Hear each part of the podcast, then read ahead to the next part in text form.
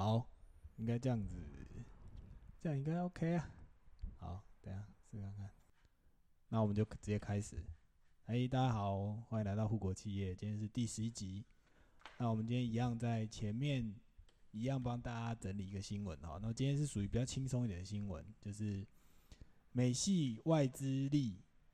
那力挺台积电七纳米产能满载，然后才是 PS 五出货下修的主因。那我们这一礼拜，我们先跟大家聊一下，说关于每一个工程师，也不能讲工程师，就是男生有在打游戏的人都有注意到这个新闻，就是 PS 五终于上市了。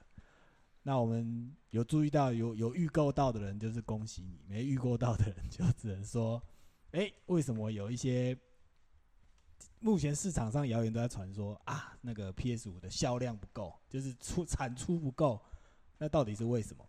那我们今天整理一个新闻，我想大家已经有看过了，就是说，因为台积的七纳米的制程良率不佳，那造成晶片的供货短缺，然后使得日本的 Sony 呢下修二零二零年新世代游戏主机 PS 五的出货量。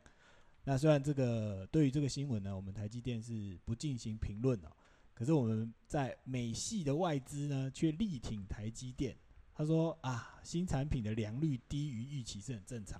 所以不会影响到供货。那主要供货短缺的原因呢，是在台积电七纳米的制程量满载，然后造成供不应求的情形哦。那我们自己，哎，我自己本身目前就是有也也问过其他人呢，在台积电里面工作的人。那我们一样，目前看起来的确是产能是满载的，而且台积电还要再继续盖厂。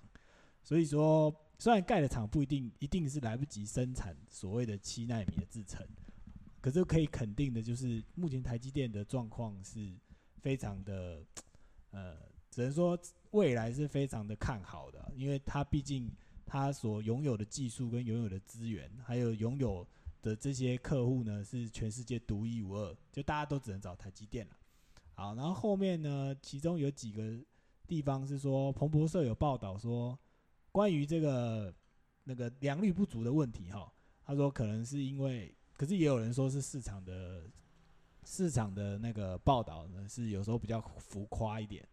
那根据他们里面的调查呢，说由 MD 设计，然后交由台积电七纳米制程所代工的 PS 五系统的晶片呢，因为是新的产品，那良率的部分，那彭博社是认为说，的确是有可能是。低于预期，那可能就是啊，就是一一一整片 wafer 能够产出的量可能没有想象中那么多。可是因为就我自己的了解，台积电对于良率这件事情是非常靠北的，靠北到一个大家没办法想象，都是有在里面工作的人才知道啦。就是呃，他不会轻易的承认这件事情。可是因为他在每一次在帮大家帮这些客户代工这些晶圆的时候，其实也是非常的。用用一种非常恐怖的精神去面对这些事情，尤其是第一线设备的人，你要面对到的就是说，干他他在换东西，或者是在 maintain 他的机台，是用那种非常恐怖的标准在在面对。那只是说实际，因为毕竟我们我目前得到的消息都是从 vendor 端得到的，就是我们他们反正就是他要你换什么，你就乖乖换，那也不会透过。跟你讨论说该不该该不该修该不该怎么弄，他都是照他们自己的意思在弄，所以基本上台积电的另外一个存在的意义就是 世界上所有的半导体设备商，你的机台只要进得到台积电，你的机台就要面对台积电最严严苛的考验，就是他会帮你，他会挑战你机台的极限的，所以如果你是。不管你是在台积电里面工工作人，或者是你是设备商，那面对新面面对机台在良率这件事情上面，是一个非常呃是大家一起共同努力的目标了。可是有时候台积电就是因为你是 vendor 嘛，所以你的机台有什么状况，他就是先把你干爆就对。然后他想要换轮胎就换轮胎，换引擎就换引擎，换玻璃就换玻璃，他不管想换什么，基本上 vendor 商都要都要配合。都要一起配合这样子，然后才能够让它的良率一直维持在非常高的水准。好，那我们今天后续的话题要聊什么？我们后续当然是要聊一些游戏的事情，因为 PS 五嘛，那大家都是我自己本身呢是非常喜欢打电动的人。那我们今天一样请到那个戴普先生跟我们一起聊游戏，因为他也是非常热爱游戏的一个，呃，怎么讲？少年吗？还是中年男子呢？现在还少年玩家啦，玩家好，可以，可以，玩家。那我们今天呢，有几个几个话题，我们可以来聊一下。就是，哎，你记得你自己在目前在玩到现在玩游戏啊，从以前小时候玩到现在，最有印象的游戏是哪些？你自己有想过吗？特别有印象的游戏。其实现在这样问的话，没有一个特别有印象的，但是种类啦，可能对我而言，童年比较多的话，大概就是街机之类的那种格斗游戏，还是比较主流吧。对，可是其实你知道，现在格斗游戏对于现在的小孩子都说叫是比较硬派一点，他们很不会玩那种大型摇杆的游戏。嗯，对，就是我们现在就是可能听众可能如果是什么十。二十岁左右、三十岁之间的，应该就是很少在玩这种格斗游戏了啦。大部分都是玩那种什么什么英雄联盟这种比较。现在就是网络或是手游，呃，那个手机游戏比较多了。对对对，所以以前那种比较硬派的游戏，就是现在已经相对少非常多了。可能大家比较有印象或者是比较有名的，应该就是《快打旋风》了吧？因为有在播，你在 YouTube 上面可以看到一些比赛啊，或者是一些。画面就是至少你会，就是啊，它是已经跟以前完全不一样了，对，所以也还仍然我觉得还是就是小众啊，即便是这种很老牌很大的游戏 IP，其实都还是一样，因为我觉得是整个大家游戏的习习惯，然后我觉得整个业界的方向也是现在。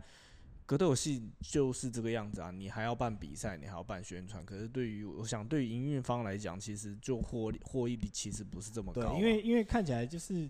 如果就我们现在了解的，像那种像那种那个什么英雄联盟，或者是那种线上对战的这种，它就是或 CS 最有名的，它就是可以透过它贩卖周边或贩卖角色这个事情，让它这个游戏一直不断的生存下去的主因就是。你的使那个玩家们可以愿意花钱去买上面的东西，可是格斗游戏很，比如说你你讲快乐旋风，我们讲快乐旋风，如果你是那种以前像我们这种老年代的玩家，他我不一定要买新角色，就是我我可能游戏一出来，他有给你固定几个角色，你可能就透过那固定几个角色去变强就可以，而且他也不用额外再花钱说，哦，我花钱我会有新的招式或者新的新的。什么让我自己变更厉害的都不用，他就是其实就是靠你自己的技巧去让他可以变得更厉害，而不是干去买一些什么装备。对啊，就就对，就是整个完全不一样，他完全不一样的。他仍然回到玩家自己本身的训练量吧，对，应该是这样讲，就是你的熟练程度。对，但可能目前比较主流的一些手游，基本上就是哦，你花钱，你抽到他新出的角色，他第一个有一个收集的。嗯，感觉收集的感觉嘛，就是追求说哦，怎么样把我很喜欢这个游戏游戏，或者我非常喜爱这个角色那个角色，我要把它收集完整。对对对，然后把它练得很强。你基本上就是花钱砸时间，你就一定会有相对应的成果。但是格斗游戏不是这么一回事啊，因为 它之所以可能对于现在的。玩家 比较年轻的玩家来讲，比较硬派的原因就是他他要他跟人生差不多，就是你需要花时间去投注，你需要花时间练习，它不是一个你可以就砸钱就可以变厉害的东西啊，对啊，所以对啊，你这其实这个某种程度上有一种人生意义的感觉，可是要讲现在的小孩子。怎么讲？就是说他们容易，就说啊，干了我花钱去解决事情就好，还是怎么样也不一定。因为其实你说他们这种英雄对战系列，还是在那种职业游戏里面是占有一席之地的。就是你要怎么跑位，他他们一定不会，他你也会跟你讨论说，没有，我们是职业选手，也是要透过训练。当然，当然，当然。对，只是说那个可能跟我们以前这种老派的玩家那种感受是。就是不太一样。对，练习的不一样，练习的样因为你说像英雄联盟、像 CS 这种，它其实玩到后来还是要练习嘛。对，像其实跟格斗游戏一样，只是说他练习的面向不一样。格斗游戏比较讲求是节奏操作，嗯，那。呃，像那种，那算是什么即时我我战略或是什么？我不太清楚，他们那个专有名词是什么。但是就是他们那类的，其实也是走位啦，也是操作。但是，嗯，他操作，他操作也是会失误，但是相对讲没有那么困难。嗯，应该说我们刚刚讲的花钱就可以变强的游戏，其实比较这一类还不算是最，呃，最明显的。最更明显的是那些像是什么。嗯，我要想一下那个游戏叫，就是那种抽卡牌之类的那一种。哦，那种就是什么，像可你说什么怪物弹珠啊，或者是说可能香港的神魔之塔，对对，这种这那一类的。当当然到最后都还是有技巧的成分在，就是哦，我要怎么样转租，我要怎么样子，对，还是有技巧的成分在里面。但是你能不能抽到那个角色？你要抽到，你才你才能够用那个技能嘛？对你才有它的相对应的技能，或者是呃相对应的一些对，所以还是回到说，就是抽这件事情，就是有几率的成分在里面，在那一类的游戏上面，然后跟你要花钱的，因为你要你花越多钱，表示你抽抽中的几率越高嘛。对，就像你买乐透一样，你买一百块跟买一万块中的几率是还是有一点差距的嘛？对啊，所以其实。跟这种我们以前印象中的游戏其实不太一样，就是完全是一个不同的世界。我你有记住，应该刚才比较有名的、最疯狂大概什么 FGO，我大概我不知道那个名字正不正确，但是应该就是那一类，反正就是抽卡牌的游戏。而且你刚刚讲那个神魔之塔，我印象最深刻就是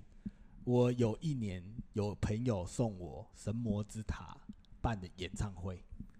然后我就。拿着那演唱会的票去听演唱会，这可是对我们这种老牌的人是，我们是去听人家唱歌，可里面有什么蔡依林啊，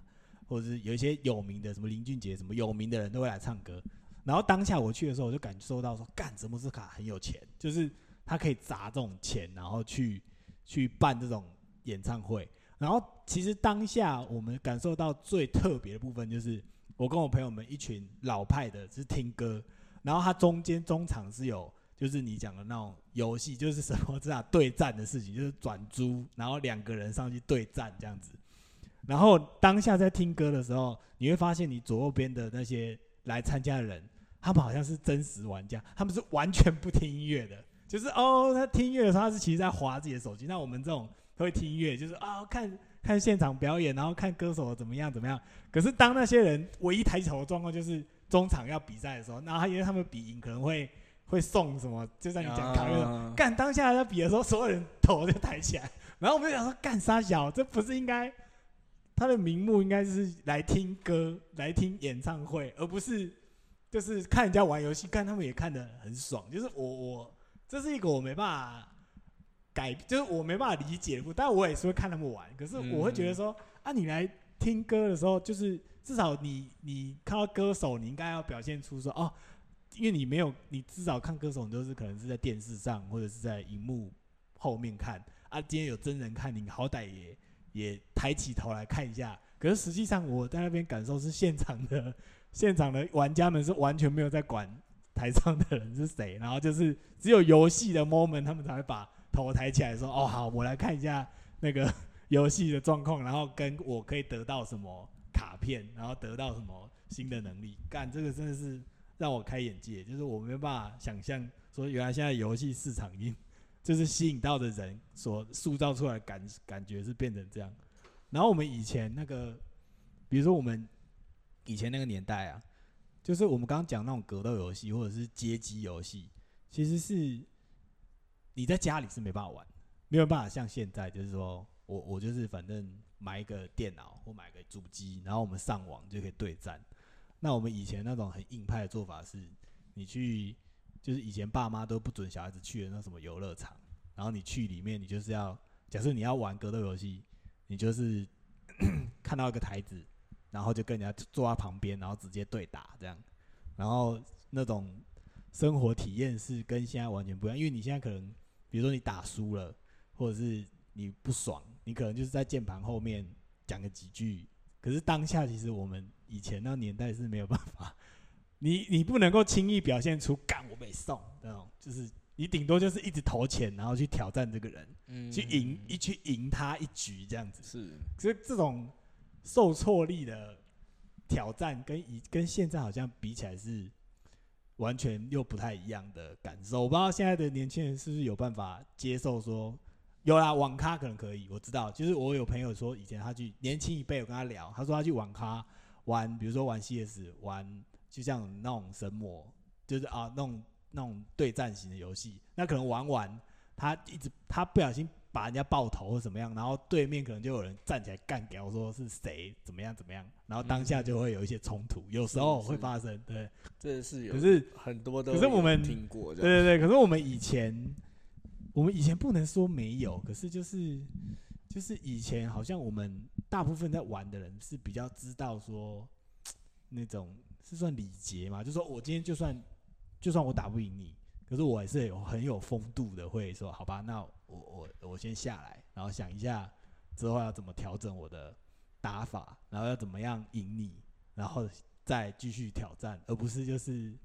也不知道我不知道我自己随便讲，因为至少我在我的经验里面。我去外面接机跟人家打，不管赢还是输，至少大家都是很 peace 的，不会说不会说不爽，说什么哎你怎么可以这样或怎么样？没有，大家就是维持着一个风度。我是不知道现在是不是这种事情是，这也还是会有不爽啊。我我自己的印象啦，其实都还是会有一些情绪的反应，但是比较不会直接去哎攻击对方，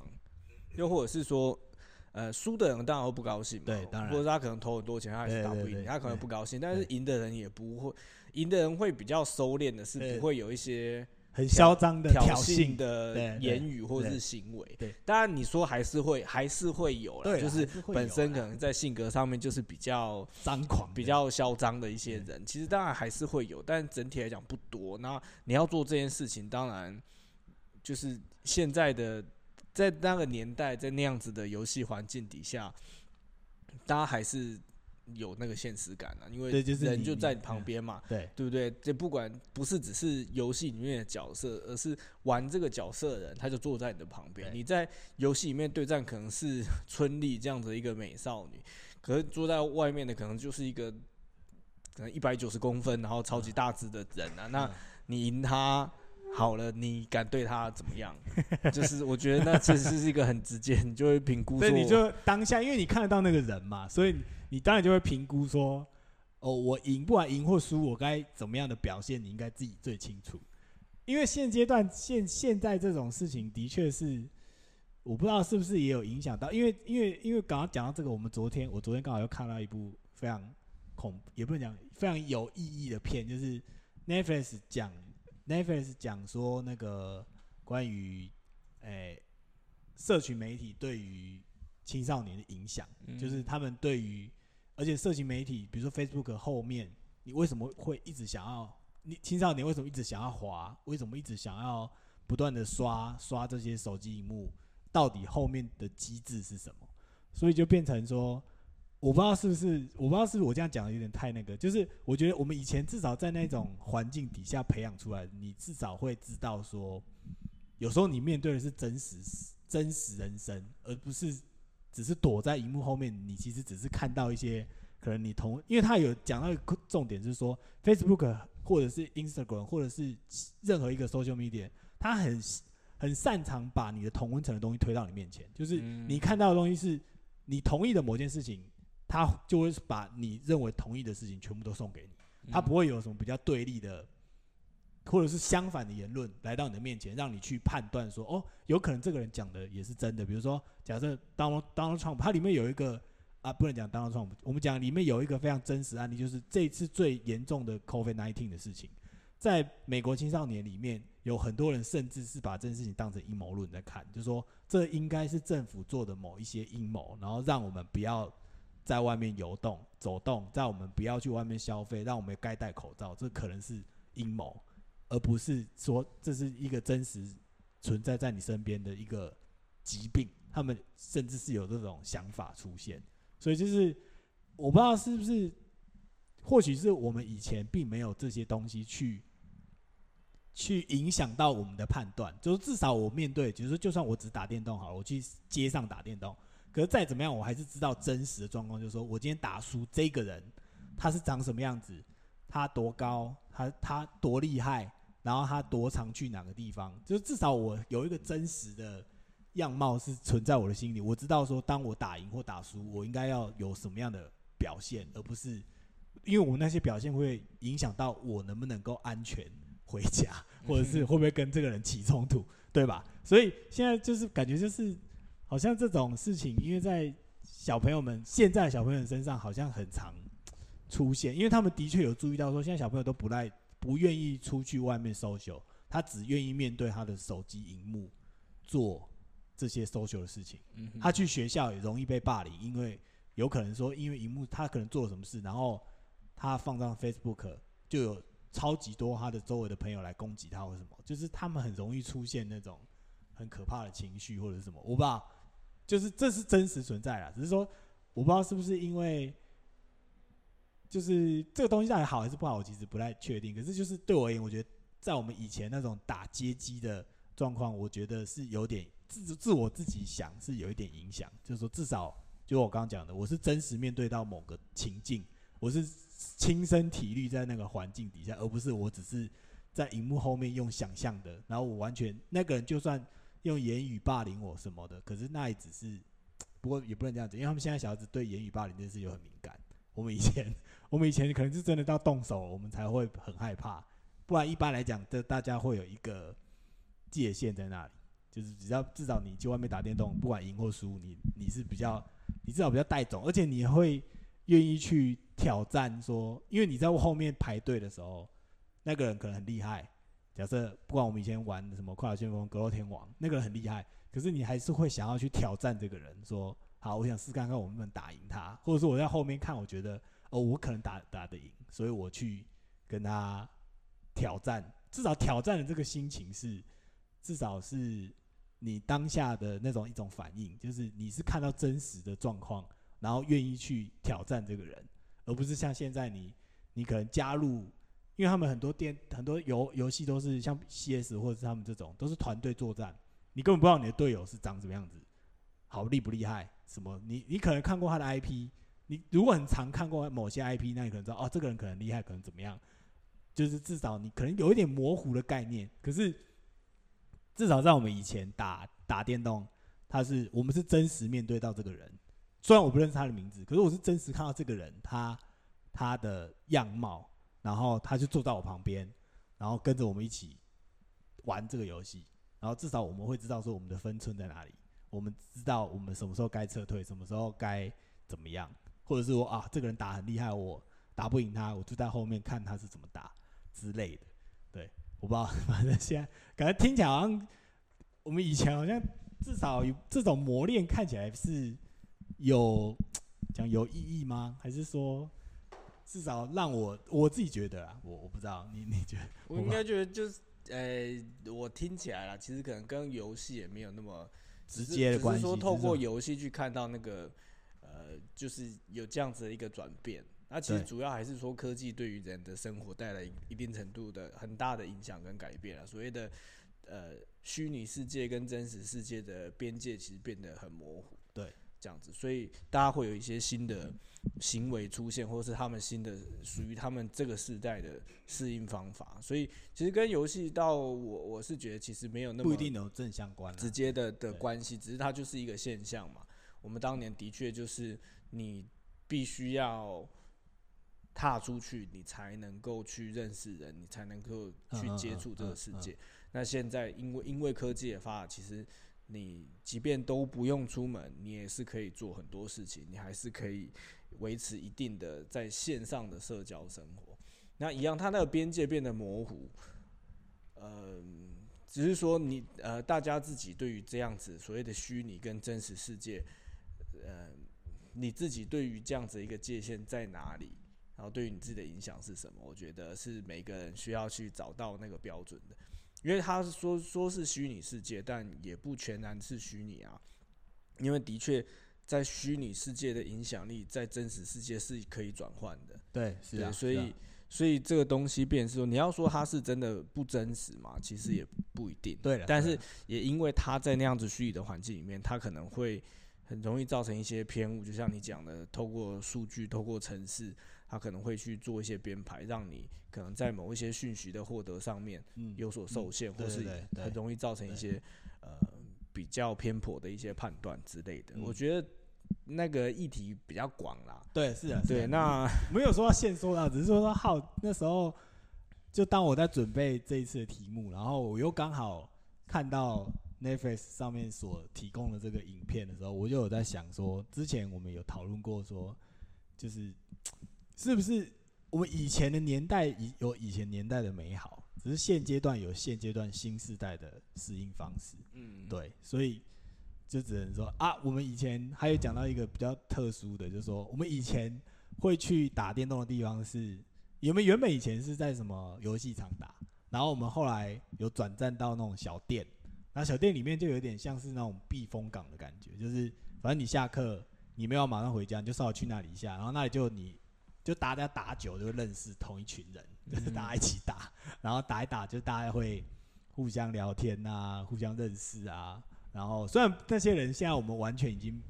不会再出现在我们生命里了，可是至少那个时候回忆起那一段过程是说，哦，那个地方是怎么讲？大家下课的时候去喘口气的地方，然后可能去休息一下，然后就马上。打一打，然后就哎干就回家了。我觉得现在还是有啦。其实对于很多，其实你去听有真的认真在玩那种网络游戏，你说魔兽世界啊还是什么，他们其实也都会有那种感觉吧。就是可能我其实我本来我本来以为今天就是你事前说你今天想要讨论这个，反正我本来 以为以为是说你会去谈说，哎，到底。你们工程师下班就是游戏啦，啊，工程师下班都在后面啦，后面都在干什么？这样，我只是随随意发想一下，说突然想到以前的一些事情，就讲一下。对，那个 我觉得现在其实网还是有啦，他们很多也还是说，你说呃下班或是下课，就是啊我们几点大家就是出团出团，我们在线上，我们在同一个工会里面，大家还是聊天啊，只是不是当面，我们就是线上聊嘛。现在也是有线上语音啊。所以他还是听得到人家的声音，他们还是会有那样子一个互动啦。我觉得其实那样子的感觉，不管是从以前以前还没有进入那么高度的网络时代，跟现在，其实我觉得那个感觉是类似的啦。只是他的方式可能不见得是就有些转变，你不用再到一个地方去这样子。哦，对，那既然刚刚讲说讨论到那个工程师下班玩游戏。我是比较偏颇啦，因为大家其实工程师，你出社会之后，说实在，你时间的调配也没有这么长。就是说，你又不是说干你一整天可以一直打电动，然后玩那种很很长的游戏。所以其实基本上这种回合制的游戏，在工程师里面，我相信还是占大多数。就是至少我身边或我认识的这些工程师们，会打游戏的人。都不太愿意打那种要花很长时间的，比如说最近最有名什么，像什么《太空战士七》的重置版，大家有买，可是认真把它玩完的人其实也不多，除非那个人是单身，就说 干他下班，他下班然后就直接回家，然后没事就可以开始打。懂懂。对，然后或像，可是我因为像那种回合制，像最有名的，我觉得魔兽就是最有名，就是我周遭也有很多朋友也是非常。很多工程师们都很疯这个游戏，因为它其实说在时间不用花很长，然后你每天可能可以给自己时间，就是可能一两个小时或一个半小时，那至少你在那一种游戏里面，你还是可以得到你想要得到，就是说啊，他不用打很久，或者是因为你打素材或拿什么，你一场顶多了不起三十分钟、二十分钟干就结束，然后你就是马上再找下一场。对我觉得这是现在那个工程师们比较 prefer 游戏有这几种，然后再来就是手游了。手游的话，就是的确在我们新生代工程师，就我们刚刚讲那种对战型的，就是什么英雄联盟那种，他们也是玩的很疯。那我们以前公司是有什么电玩社，可是电玩社里面设计的游戏，目前还是以主机为主，叫 PS 五啊、S 八十啊、Switch 啊。那里面其实新生代工程师，他们有反应，是说：“哎，干，为什么你们都不办英雄联盟，或者都不办那种？就是他们现阶段会玩的。然后我，因为我们没有那，我不知道那时候办的社长啊，他可能没有意识到这个问题，他他可能就玩他自己会玩的，就是像他这种跟我一样老一辈，他哦干他会玩格斗游戏，然后就玩哦干他就办一个快打旋风五的比赛或格斗天王的比赛。”他也不会特别去想到新生代说啊干我们要玩手游啊手游的比赛什么的我我不知道就是那时候他们的确有收到其他工程师的投诉说哎为什么你们都不玩这个嗯对然后那个社长好像那时候只回应说啊因为玩这个游戏他可能没有办法他不知道怎么接到大荧幕然后让大家可以一起。观赏，因为他那个荧幕是要一直切换的嘛，就是因为那个有很多角色，然后你要一直切换。那如果你是玩这种比较传统型的，那就是你就一个大荧幕干，然后你对打的时候就只会有一个荧幕啊，就是两边互打，就也不会有什么，还有什么其他人混在里面，然后还要切换荧幕什么。他说干，这这，反正那时候我们在办游戏的时候办比赛，有注意到就是新生代人真的是完全都不会玩这个游戏，这种硬派的游戏他们完全不会玩，然后是被我们。有时候他是因为活动，然后说什么啊，每个部门都要出人呐，就然后就硬拖过来玩一下，然后他们也不会有什么成就感，就啊干就乱玩乱按这样。其实我觉得 以游戏的类型来讲的话啦，如果是员工，对，因为毕竟我自己的工作目前来讲也还是主管，那我会觉得说，如果有机会办这些活动的话，其实那类的游戏我觉得可以尝试看看，因为它的确是可以。我觉得某个程度，比起格斗游戏来讲，目前像这样子，你说英雄联盟或者传说对决这样子的游戏，其实我觉得比较有机会可以去凝聚团队的向心力。对对，就是让更多人愿意参与，因为毕竟新生代他们就玩这个嘛。不是不是，我我指的除了参与之外，我觉得毕竟他是组队嘛。哦就是所以在那样，就是我我们今天要获胜，我们需要更靠近，我们要。沟通，我们要更多的沟通，我们要更多的学协调。所以在这个比赛的历程，其实我觉得，如果因为我不太清楚说，就是 Angus 你们那个公司里面的部门的分布是怎么样。嗯，其实就是如果说每个部门的什么，我会觉得其实对于每个部门的那个的团队向心力来讲，其实说不定互相认识嘛，是有一些帮忙的，就是他们可能会更紧密，或者是说呃更好这样之类的。因为不同部门要互相合作嘛。就是如果你这种打那种团队团，就是像一那种，就变成是说说对决，这就变成你的操作。如果今天你是管理层，然后当然这只是一个休闲哦，那一样是说，其实你纯粹把它定位在休闲，当然也是可以。但如果你本身老板有有就是主管有在希望再多用心一点，而不是只是听让他让这样子的一个活动能够带来更多的附加价值的话。其实是你稍微编排一下，类似是说，如果是今天是部门跟部门之间不熟，那我们把它做一个抽，就是哎，我把全部人打散去抽，那他们就有可能会透过这样子的活动变得更熟识。类似说，可能你们的维修呃，就是工程师端跟业务端，哎，可能就是水火不容，但是可能透过这样子抽下去，或许可以改善，又或者是说。部门跟部门之间本来就很竞争，或是本来就有仇。那你是老板，你想要去激发那个竞争性，就是我要让你们再更不爽对方，然后再更努力的想要去在工作上面去把对方干掉。那其实我透过这个，我故意去激化那样子的竞争意识，其实